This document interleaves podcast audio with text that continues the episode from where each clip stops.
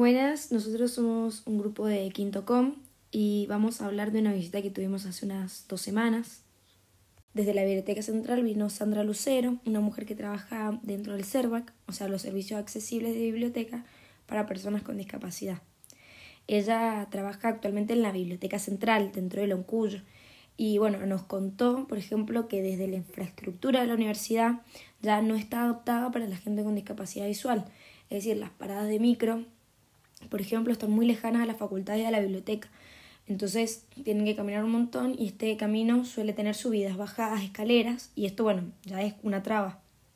Eh, también nos contó que, bueno, todo, todo este servicio empezó en 2002, eh, casi desde cero. Ella tuvo que llamar a universidades de Córdoba, universidades de Buenos Aires para que le cuenten más o menos cómo hacían.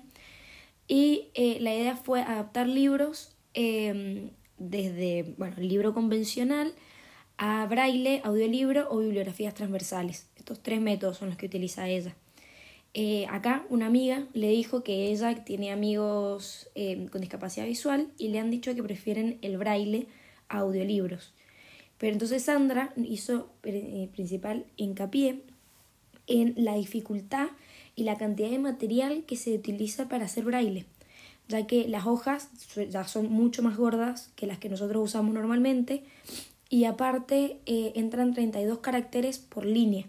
Es decir, que necesitan muchísimas más hojas y muchísimo más espacio para poder hacer esto que lo que nosotros necesitaríamos para leer un libro. Eh, aparte, nos contó también cómo se pasa de un libro a braille. Y es fascinante porque cada letra tiene su simbología, cada punto, cada... Todo tiene su simbología.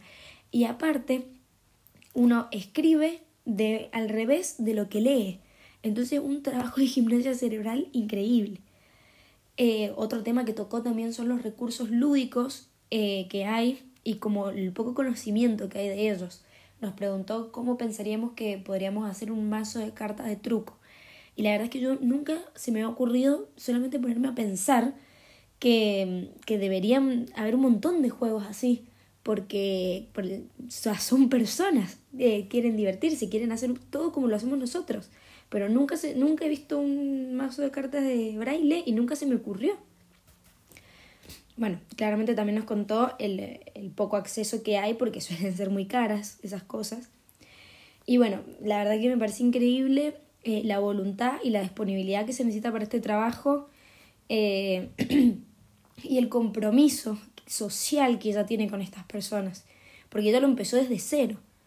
Me parece que mm, es un claro ejemplo cuando viene ella a contarte las cosas de que la sociedad tiene que adaptarse a las distintas posibilidades que tenemos las personas y no las personas a la sociedad.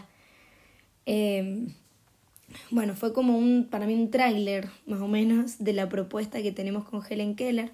Nos ayudó un poco a ponernos en los zapatos de las personas con discapacidad visual y y acercarnos a estas niñas y estudiantes que tienen distintas realidades, a pensar que hay distintas realidades.